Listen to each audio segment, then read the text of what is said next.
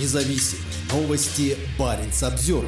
В школах Мурманской области открываются муралы в честь участников войны в Украине. Акция была организована губернатором и политической партией «Единая Россия». В ней приняли участие 16 учебных заведений. В 15 школах, одном профессиональном училище Мурманской области, появились муралы с изображениями солдат, которые участвуют или погибли на войне в Украине. Акция была проведена по инициативе губернатора Андрея Чибиса, который также является секретарем партии регионального отделения «Единая Россия». По информации ЕР, муралы были нарисованы в школах Мурманска, Североморска, Мончегорска, Кировска, Апатитов, Александровска, Полярных Зорь, Оленегорска, Островного, Ведяева, Лавозерского, Кольского, Кандалакшского и Терского районов, а также Печенского и Ковдорского округов. На открытии муралов обязательно присутствовали дети. Отметим, что политическая деятельность в школах по российскому законодательству запрещена. Официальная акция приурочена к Дню защитника Отечества, который отмечается в России 23 февраля. Пропаганда войны среди школьников, однако, ведется непрерывно. Так, 18 февраля в одной из школ Печенги появилась очередная, вторая по счету парта героя. Ее посвятили выпускнику Виктору Филатову, который погиб в Украине. Баренц Обзервер писал, как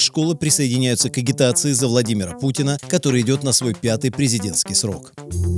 Баренц Обзервер.